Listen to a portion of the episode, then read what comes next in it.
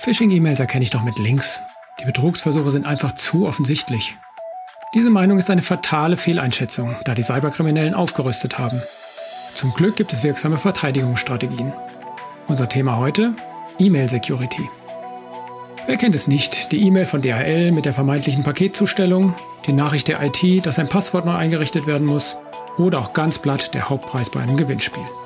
Die E-Mail als unser wichtigstes Kommunikationsmittel im Arbeitsalltag ist auch für die Cyberkriminellen die perfekte Plattform, um Fuß auf Rechnern und damit in ganzen Netzwerken zu fassen. Wir wollen heute einen Einblick in die immer professionelleren Aktivitäten in Sachen Phishing geben und gleichzeitig diskutieren, wie neue Technologien, zum Beispiel künstliche Intelligenz, helfen können, den E-Mail-Gaunern das Handwerk zu legen. IT-Sicherheit für die Ohren. Der Expertenpodcast rund um aktuelle Cybersecurity-Themen von Sophos. Ja, herzlich willkommen. Mein Name ist Jörg Schindler und zur heutigen Folge kann ich zwei Kollegen aus dem Sales Engineering Team begrüßen. Zum einen Roman Schlenker. Hallo Roman. Hallo Jörg, schön dabei zu sein.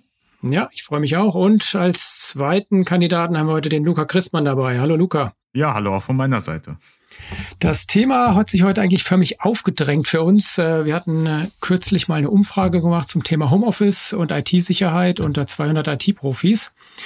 Und da wurde gefragt, welche Vorfälle dann am häufigsten bei den Kollegen zu Hause für Probleme sorgen. Und mit weitem Abstand wurden hier die Themen Phishing und Spam genannt. Das ist natürlich jetzt eine schöne Einstiegsfrage an euch beide. Was macht denn die E-Mail letztendlich so interessant für Hacker? Warum wird es so oft genutzt und vielleicht auch schon, warum ist es denn so oft erfolgreich? Tja, also ich würde mal sagen, A, weil es sehr, sehr verbreitet ist und B, weil es so herrlich einfach ist. Ähm, herrlich einfach, weil ich an so eine E-Mail ja mittlerweile alles fälschen kann. Was heißt mittlerweile? Ich kann schon, schon immer an den E-Mails alles Mögliche fälschen und daraus entsteht ja eigentlich auch genau das, dass ich sage oder dass ich eben relativ einfach suggerieren kann, hey, lieber Benutzer, ich bin die Vodafone-Rechnung, klick da mal drauf um zu sehen, was du morgen bezahlen musst oder wie hoch deine Rechnung ausgefallen ist. Und das ist eigentlich auch, glaube ich, genau der Punkt. Ne? Diese Neugier, diese Neugier, eine neue Nachricht, um den Benutzer so ein bisschen einzufangen. Klassisch Social Engineering, zu sagen, hey, guck doch mal drauf. Und das macht, glaube ich, das so interessant für, für die Angreifer, weil es eben einfach ist, es ist verbreitet. Und wenn man in den Geschäftsprozess mal guckt, Heute läuft ja alles über E-Mail. Nahezu alles. Egal, wo ich bestelle, egal, wo ich was kaufe. Ich kriege eine E-Mail dazu. Es ist, eine, es ist die Rechnung, es ist die Bestätigung zur Anmeldung, es ist für alles Mögliche. Wenn die Bank mit mir reden will, dann schreibt die in der Regel eine E-Mail ähm, und dann reagiere ich darauf. Was denn, Luca, wie sieht es bei dir aus? Was hast, was hast du da für Erfahrungen gemacht? Was denkst du noch? Also grundsätzlich, ich finde es immer interessant, wie viel E-Mail-Verkehr heutzutage noch existiert man muss ja sagen, ich bin einer der jüngeren Generationen heutzutage. Ich bin ja noch in den 90ern geboren worden. Das heißt, ich bin noch so einer der jüngeren IT-Administratoren von damals gewesen. Und bei mir ist ja vieles dann auch Richtung Teams verschoben worden, also Skype, Teams, Skype for Business, was es so alles gibt, also diese Instant Messages. Und trotzdem im Jahre 2021 unterhalten wir uns ja immer noch über E-Mail und E-Mail als primäres Kommunikationsmedium, besonders hier in Deutschland. Und wenn man das als Angreifer weiß, weiß man auch, wie einfach, der Roman hat es ja gerade angesprochen, man diese Angriffe heutzutage machen kann. Und das, die, die Unterscheidung dabei ist, dass es halt viele Angreifer gibt, die zweierlei Angriffsschienen fahren. Das eine ist Fire and Forget. Ich versuche irgendwas sehr einfach zu fälschen, also mit lauter Rechtschreibfehlern, mit lauter Problematiken in der Grammatik. Man kennt es, der nigerianische Prinz, der versucht, jemanden das Geld aus der Tasche zu ziehen. Aber es gibt auch die gezielten Angriffe, wo es plötzlich dann gar nicht mehr so einfach ist, das auseinanderzuhalten, wo diese E-Mail eigentlich wirklich herkommt. Also wer ist der ursprüngliche Absender dieses, äh, dieser E-Mail an dieser Stelle? Und wenn man sich das näher betrachtet, muss man immer wieder auseinanderhalten, wer ist der Absender und woher kommt das und was ist seine Absichten eigentlich? Ist das jetzt wirklich die Vodafone-Rechnung, obwohl ich gar kein Vodafone-Kunde bin? Da wird's dann natürlich einfacher. Dann fragt man sich, ja gut, ich erwarte jetzt hier keine Vodafone-Rechnung, das wird entweder ein Fehler sein oder es ist vielleicht eine Phishing-E-Mail. Aber wenn ich Vodafone-Kunde bin und ich erwarte, dass immer am Ende des Monats meine Vodafone-Rechnung kommt, dann drücke ich vielleicht eher mal auf so einen Link drauf, der in so einer ziemlich gut gefälschten E-Mail ist. Ne, Roman? Ähm, ja, da, da sagst du tatsächlich was. Und ähm, ich würde mal sagen, der Klassiker ist ja mittlerweile auch nicht nur, ich, ja, nicht nur die Vodafone-Rechnung, bestimmt auch die Telekom-Rechnung oder alle anderen Mobilfunkanbieter, die es da draußen gibt. Angreifer versuchen natürlich, in diese Identität zu schlüpfen mit einer E-Mail, um dann den begehrten Klick zu kriegen, um dann eben den Angriff auszulösen. Und ich selber bin auch schon mal tatsächlich an einer DHL-E-Mail hängen geblieben, die verblüffend echt ausgesehen hat. Und das Interessante daran war, ich hätte fast geklickt, weil ich zu dem Zeitpunkt sogar ein Paket erwartet habe. Und ich bin bei DHL angemeldet und kriege quasi immer proaktiv eine E-Mail, wo dann drin steht, ja, in der nächsten äh, halben Stunde oder in der nächsten Stunde wird Ihr Paket zugestellt. Und ein Angreifer hat im Prinzip sowas ähnliches suggeriert. Und ich bin eigentlich nur durch einen Zufall da drauf gekommen, nicht drauf zu klicken, weil ich gedacht habe, seltsam, die Mail sieht ja eigentlich anders aus. Sonst ist immer oben eine genaue Ansprache drin und da stand nur drin, lieber Paketempfänger. Und das war so der Punkt, wo ich gedacht habe, hm. Aber ansonsten, ganz ehrlich, wäre mir das nicht aufgefallen. Das war tatsächlich ein Zufall. Ich hätte mit aller Wahrscheinlichkeit geklickt. Hm. Und da sieht man eigentlich auch, egal aus welcher Branche oder egal welchen Hintergrund man hat, man kann da doch sehr schnell drauf reinfallen. Das heißt, das war jetzt ja mehr scheinbar so eine wirklich eine Massenaussendung. Da war man halt wirklich per Zufall, richtiger Ort, richtige Zeit, hat halt gerade erwischt. Aber das hörte sich jetzt gerade bei, bei Luca für mich auch so an, dass teilweise die Hackergruppen ja wirklich auch sehr viel mehr Zeit und Mühe reinstecken, um dieses Social Engineering vorab zu machen und Informationen über potenzielle Opfer rauszufinden. Warum lohnt sich der Aufwand für die? Das ist grundsätzlich eigentlich ziemlich einfach. Also auf der einen Seite kann man ja sogar beides betreiben. Man kann ja Fire and Forget machen, man schickt diese DRL-E-Mails heraus und hofft, dass einer von 1000 klickt. Man fragt sich ja immer, wer klickt eigentlich auf sowas. Aber es ist ja nur der Zufall, wie bei Roman gerade angesprochen, dass irgendjemand klickt. Und auf der anderen Seite kann ich mir aber auch vorstellen, hey, ich weiß ganz genau, wie ich in Unternehmen reinkomme, wenn jemand auf so einen potenziellen Link draufklickt. Also gehe ich mal auf LinkedIn oder gehe ich auf andere potenzielle Webseiten, wie auch die eigene Firmenwebseite, hol mir die Informationen, die ich brauche, um so eine E-Mail zu fälschen, wie beispielsweise, wie heißt denn äh, die Sekretärin und dann fange ich an, eben dementsprechend Leute anzugreifen mit gezielten Angriffen. Und das ist heutzutage ziemlich einfach und wird genau so gemacht. Und wir sehen das grundsätzlich auch bei Sophos Labs oder ähnliches, ähm, wenn wir diese Threat Report sich anschaut. Also wir bringen einmal im Jahr ja einen Threat Report raus, wo wir auch zeigen, welche Angriffe heutzutage passieren draußen im World Wide Web. Und wenn man sich diese Reports anschaut, ist das einer der größten Einfallstore ähm, von malicious Content, also wirklich von Angriffen, die Angreifer gezielt machen. Also das ist nicht nur die nigerianische E-Mail, bitte sende hier Geld hin, weil ich was erben möchte oder ähnliches, sondern das sind gezielte Angriffe, die von jemandem gebaut wurden. Also wirklich in einem Baukasten zusammengeklickt wurde. Und es gibt heutzutage Angriffstools, die genau das machen. Die geben einem einen Baukasten und fragen einfach nur noch ab, wer ist der Angreifer, wer ist, wen möchte ich gerne angreifen, wie heißt der, was für eine Stelle hat der und dann bauen die einen diese E-Mail vollständig zusammen und schicken die gleichzeitig auch schon los. Das heißt, ich muss hier an der Stelle gar nichts mehr machen als Angreifer und habe die perfekte Möglichkeit, um die höchste Chance zu haben, um jemanden klicken zu lassen. Und wenn jemand klickt, könnte es schon zu spät sein. Also dann könnte ich schon im Unternehmen drin sein. Das heißt, diese Spam-E-Mails oder auch das Phishing ist letztendlich gar nicht mehr so, wie, wie man früher kannte. Äh, ja, dass die halt auf eine Werbeseite gehen und dann, was weiß ich, ihr neues T-Shirt kaufen, sondern es geht darum, Zugang zu einem Netzwerk zu bekommen über irgendwelche Zugangsdaten, dass da im Prinzip oftmals professionelle Gruppen dahinter stehen, die dann im Prinzip das Spam ist Mittel zum Zweck oder die, die Phishing-E-Mail, aber sie wollen letztendlich dann eine Ransomware installieren oder sonst irgendwas, indem sie ins System reinkommen.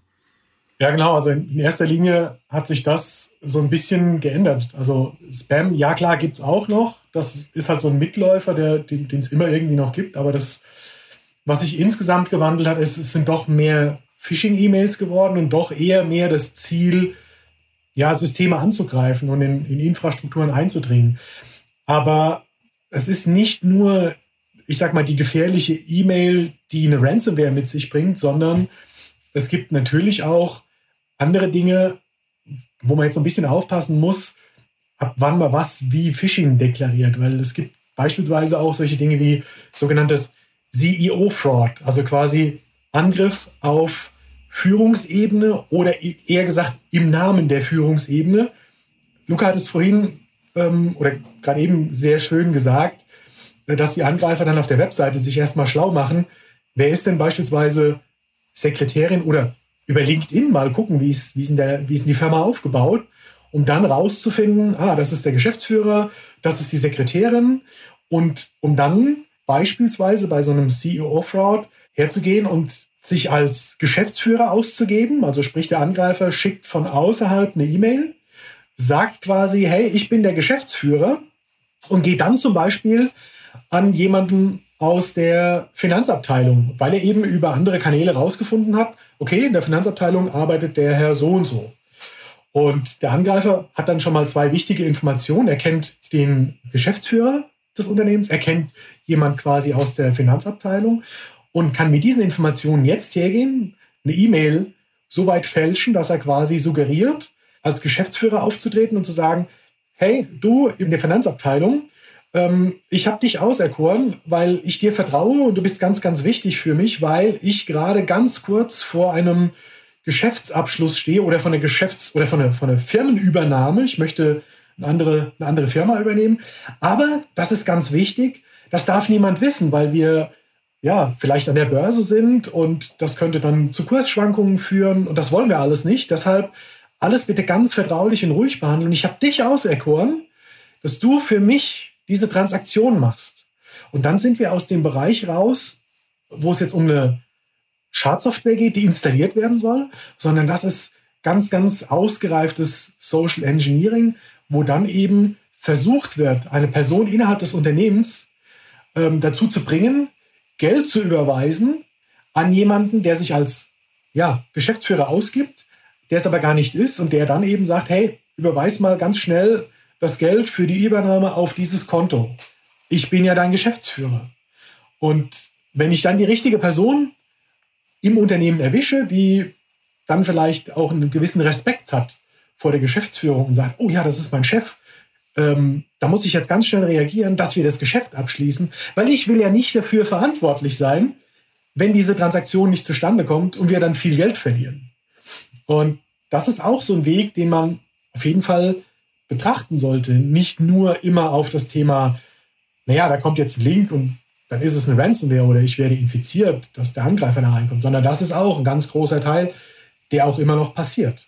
Das heißt, da spielt auch die Psychologie eine ganz schöne Rolle. Ein Kollege in England hat mal gesagt, dieses Fear and Taste, also praktisch Angst und Eile, ist ja das, was die Cyberkriminellen im Prinzip erzeugen wollen, um die Leute dazu zu verleiten, mal eben zu klicken. Das geht ja direkt in diese Richtung dann, die du gerade erklärt hast, denke ich mal. Eben, am, am Ende ist das allerfeinste Psychologie, um genau diese, diese Trigger auszulösen und Benutzer dazu zu bringen, etwas zu tun. Aufgrund, wenn man es ganz platt sieht, aufgrund einer E-Mail, die in einem Postfach ankommt, von außerhalb, wo ich eigentlich niemanden dazu habe, wo ich verifizieren kann, weil am Ende, wenn der Angreifer da reinschreibt, ja, du kannst mich aber telefonisch leider nicht erreichen, weil ich bin in den Verhandlungen.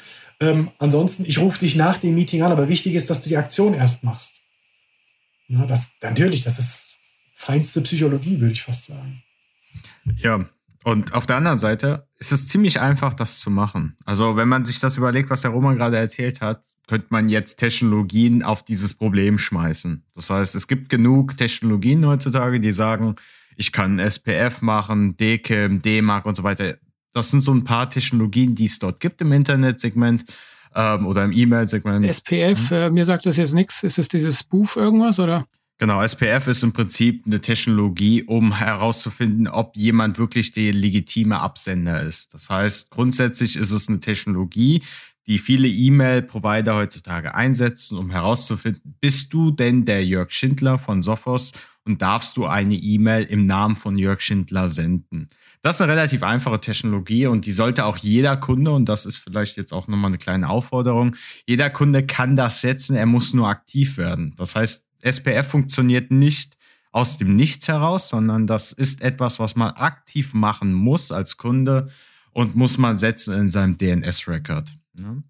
Und es gibt noch andere Technologien, die darauf aufsetzen. Das Problem ist nur, es gibt auch ganz einfache Spoof-Attacken. Wie beispielsweise, ich weiß, dass beispielsweise hier in, dieser, in diesem Podcast ist jetzt gerade der Roman Schlenker. Und ich weiß, dass der Roman Schlenker mit mir persönlich zu tun hat. Und was jetzt ein Angreifer machen kann, ist, er nimmt sich Roman Schlenker als Name und meldet den einfach bei Gmail an. Das heißt, er macht ein neues Account und nennt den Roman Schlenker at gmail.com.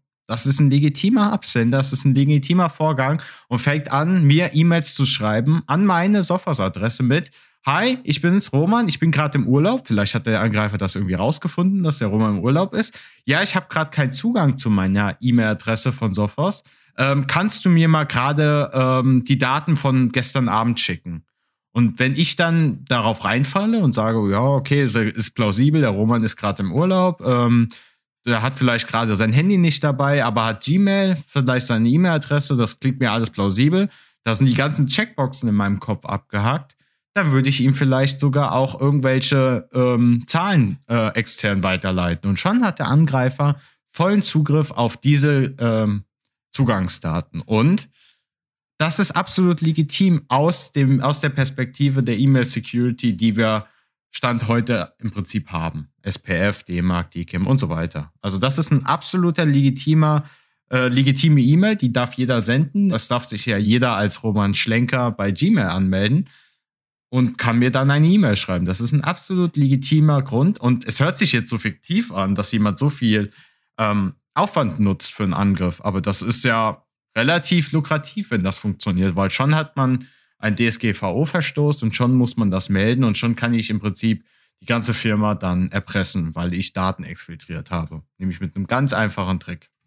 Naja, um rauszufinden, ob jemand Urlaub hat oder nicht, ist ja heute auch recht einfach, indem ich einfach mal eine E-Mail dahin schicke und guck mal, ob da ein Autoresponder zurückkommt. Das steht sogar drin, wie lange ich im Urlaub wäre. Und dann kann ich das ja relativ gut abpassen, ne? dass man dann vielleicht kurz vor Ende des Urlaubs eine E-Mail schreibt und sagt, hey, ich bin übermorgen wieder da ähm, kannst du mir mal das eine oder andere schicken? Ich würde mich gerne vorbereiten. Ich weiß, da haben wir ein Meeting. Genau.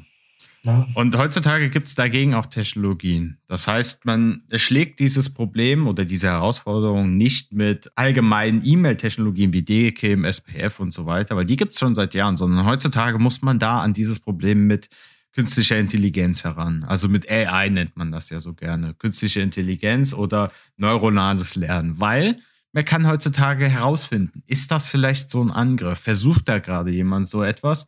Weil die Wahrscheinlichkeiten halt immer höher werden, weil diese Angreifer bauen immer dieselben E-Mails. Sie versuchen immer bestimmte äh, Phrasen zu verwenden, wie beispielsweise es ist super dringend. Der Roman würde mir eine E-Mail schreiben von seinem Gmail mit es ist super dringend, du musst sofort machen, bitte pass auf und so weiter, red mit niemandem darüber. Diese Angriffe sind in der Regel immer die gleichen und man kann dort mit neuronalem Lernen, also mit künstlicher Intelligenz, sich diese E-Mails mal näher anschauen und schauen, hey, ist das vielleicht jemand von meinen Mitarbeitern, Roman Schlenker, schon mal einen Haken abgehakt. Ist ja vielleicht aber legitim, kann ja passieren.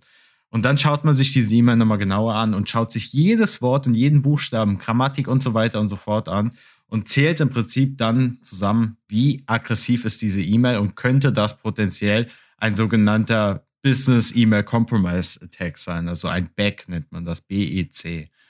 Und kann dementsprechend dann die E-Mail abwehren, wenn so ein Angriff erfolgen sollte. Das heißt, ähm, ich muss mir das so vorstellen, dass in den Sophos Labs letztendlich Tausende oder meinetwegen auch Millionen von E-Mails analysiert werden, die vielleicht auch als Spam eingestuft wurden als Phishing und dass das dann alles in diese künstliche Intelligenz reinläuft und dann auf der Basis, auf dieser Datenbasis praktisch das Modell läuft und dann dem E-Mail-Empfänger gesagt wird, hier, die E-Mail hört sich ein bisschen fischig an, sei da besonders vorsichtig. Genau. Man kann dann entweder entscheiden, ist das vielleicht, ich werfe diese E-Mail sofort weg oder ich werfe die in die Quarantäne erstmal, um dann den ähm, Administrator diese Entscheidung treffen zu lassen. Wir machen so etwas schon seit bestimmt über einem Jahr in unserer Central E-Mail-Lösung und haben dabei extrem gute Erfolge gesehen von Kunden, die uns berichtet haben. Danke, dass ihr diesen Angriff abgewehrt haben, weil dieser Angriff ist vollkommen legitim gewesen. Jemand hat es halt einfach versucht. Jemand hat halt einfach das versucht, diesen Angriff zu machen, weil er auch so günstig ist. Ein Gmail-Konto kostet nichts. Ein GMX-Konto kostet nichts. Das kostet mich zwei Minuten und schon kann ich so einen Angriff machen mit ein bisschen Ausspähungszeit vorher dauert das vielleicht zehn Minuten und schon habe ich so einen Angriff gestartet, ohne wirklich technisches Know-how haben zu müssen. Genau, das ist halt, ja, durch das, dass es so einfach ist, nichts kostet, ist es tatsächlich am Ende recht wenig Aufwand. Oder ich gehe halt her und mache es automatisiert. Mittlerweile kann ich sowas auch als, ja, ich würde sagen, ähm, Angriff as a Service kaufen. Also es gibt ja genug Anbieter, die mir da im Darknet beispielsweise Dienste anbieten, wo ich sage, okay, ich möchte gerne äh, im großen Stil Phishing-E-Mails verschicken mit entsprechenden Templates, mit allem drum und dran, E-Mail-Infrastruktur hinten dran und da genau sowas, was, was Luca gerade gesagt hat. Ähm, da sind die Server entsprechend ja, vertrauenswürdig, weil sie entsprechende DKIM-Signaturen mitschicken, SPF-Einträge haben. Nur eben steht dann beispielsweise nicht der Name, so wie man ihn eigentlich vermuten würde, nämlich, ich nehme jetzt dich, Luca, als, äh, als Beispiel luca.christmann.sophos.de, sondern da würde dann eher drinstehen, das Luca ist dann ein, ein großes I, Punkt Christmann, das I im Namen Christmann wäre dann beispielsweise auch ein L, ein großes, dann Ed Sophos, da vielleicht die O's ausgetauscht mit einer Null. Und wenn ich das losschicke und vielleicht flüchtig mal auf meinem Smartphone in meine E-Mails reingucke, dann sieht das vielleicht formattechnisch komisch aus. Ich lese es aber trotzdem, weil mein Gehirn das ja zusammenbaut und lesbar macht. Und schon bin ich auf so eine E-Mail reingefallen, obwohl alle Systeme gesagt haben, naja, ist alles in Ordnung. Der, der SPF-Rekord stimmt, der MX-Rekord, wir haben einen Reverse-Check gemacht, ja, da antwortet auch der E-Mail-Server, die Domänen stimmen alle, sieht alles sauber aus und äh, dann landet so eine E-Mail tatsächlich auch im E-Mail-Postfach, wenn ich nicht genau das mache, nämlich solche Verschleierungstechniken versucht zu erkennen. Das ist genau das, wo dann diese künstliche Intelligenz greift und sieht, okay, da versucht es jemand zu verschleiern. Das hat man früher auch versucht, ähm, wenn man sich so an die klassische Spam-Erkennung zurückentsinnt. Da war es ja eigentlich auch so, dass Angreifer schon immer versucht haben, Mails zu verschlüsseln oder zu verschleiern. Da gab es dann die Ansätze zu sagen, naja, wir packen die E-Mails in HTML, schreiben aber die Buchstaben nicht nebeneinander, dass so eine ja, Standard-Texterkennung da irgendwie einen erkennbaren Text rauskennt, sondern wir schreiben die untereinander oder wir machen in dem HTML viele Whitespaces dazwischen, dass wenn ein Programm das quasi virtuell anguckt, Buchstaben sieht, viele Whitespaces, aber wenn es am Ende in, der, in dem E-Mail-Programm zusammengesetzt wird, dann sieht der Benutzer tatsächlich die Nachricht, die Spam-Nachricht und kann damit was anfangen. Und das sind sehr einfache Techniken gewesen früher. Das kann ich mit heutiger Technologie viel, viel besser und viel intelligenter und vor allem auch schneller und genauer analysieren. Okay, vielen Dank. Das hört sich wirklich so an, als ob das Thema Phishing zwar schon uralt ist, aber gerade noch mal so einen Quantensprung macht oder im Prinzip sich immer wieder schneller weiterentwickelt, so dass die die reine menschliche Aufmerksamkeit zwar gut und nötig ist, aber letztendlich heutzutage nicht mehr ausreichend, habe ich jetzt so ein bisschen rausgehört bei euren Ausführungen, weil einfach so viele Faktoren mit reinspielen, die man nicht abdecken kann und dass die die künstliche Intelligenz oder einfach das Zurückgreifen auf Datensätze wirklich elementar ist, um da in, in Sachen E-Mail, egal ob die Leute jetzt im Büro sind oder, oder im Homeoffice, um da für eine ausreichende Sicherheit zu sorgen und auch den neuen Attacken oder Angriffen ein bisschen Herr zu werden, weil die werden wahrscheinlich nicht schlechter werden in den nächsten Monaten und Jahren, denke ich mal. Im Gegenteil, ich würde sagen, die werden immer besser. Und das ist auch das, was, was ich immer wieder beobachte, weil ich habe ja, ja berufsbedingt schon einen anderen Blick mittlerweile auf, auf E-Mail natürlich. Und schaue mir natürlich auch solche Phishing-E-Mails oder Spam-E-Mails an, wie die gemacht sind. Und ich sehe halt tatsächlich immer mehr Qualität, wie die ankommen, weil mittlerweile steht mein Name drin. Mittlerweile stehen Sachen drin, wo ich denke, okay, ohne genaue Recherche kann das eigentlich niemand wissen. Und das ist halt tatsächlich ja das, was, wo sich hin entwickelt. Also es wird immer ja, qualitativ hochwertiger werden. Und man sieht es halt auch an den Angriffen. Die werden natürlich immer mehr professionalisiert. Und wir werden in Zukunft das Thema nach wie vor haben. Also wir müssen uns da mit dem E-Mail-Thema auseinandersetzen und äh, rein Messenger-basierend Kommunikation kann ich mir persönlich im, im jetzigen oder zum jetzigen Zeitpunkt noch nicht wirklich vorstellen, weil Messenger eigentlich eher so das Thema ist, dass es zwar schnell geht, aber auch viele Sachen schnell verloren gehen, weil ich dann eigentlich untypischerweise in so einem Chatverlauf entweder nicht suchen kann oder nicht suchen will, weil man ja eigentlich umgangssprachlich damit umgeht und sagt ja, nein und okay, habe ich gesehen oder nee, habe ich nicht gesehen. Und die eigentliche Nachricht ist in, einem, in so einem Chatverlauf wahrscheinlich weit oben und unten drunter kommt dieser Smalltalk, bis dann wieder die Nachricht kommt, um was es eigentlich geht. Und um das dann wieder lesen zu können und, und, und um einen Zusammenhang zu finden, muss ich sehr, sehr weit scrollen. Und das ist, glaube ich, auch der, der Grund, warum E-Mail immer noch ja, ein sehr verbreitetes Medium ist, weil ich es am Ende doch eher wie einen Brief benutze und dann die Fakten tatsächlich in dem Text stehen, in dem, in dem zusammengefassten Text, ohne eben so, ja, habe ich gesehen oder ein Smiley dazwischen oder nee, guck mal hier oder guck mal, ich schicke dir gerade eben mal einen Link, sondern das ist dann tatsächlich die Essenz aus der Nachricht selbst, würde ich fast sagen. Okay, super. Dann lege ich mir das Thema nochmal auf Wiedervorlage in einem Jahr. Dann schauen wir nochmal, ob die Messenger dann ein bisschen äh, salonfähiger geworden sind oder zumindest in Sachen äh, E-Mail-Ersatz. Jetzt erstmal vielen Dank an dich, Roman, und an dich, Luca, für eure Ausführungen. Hat viel Spaß gemacht.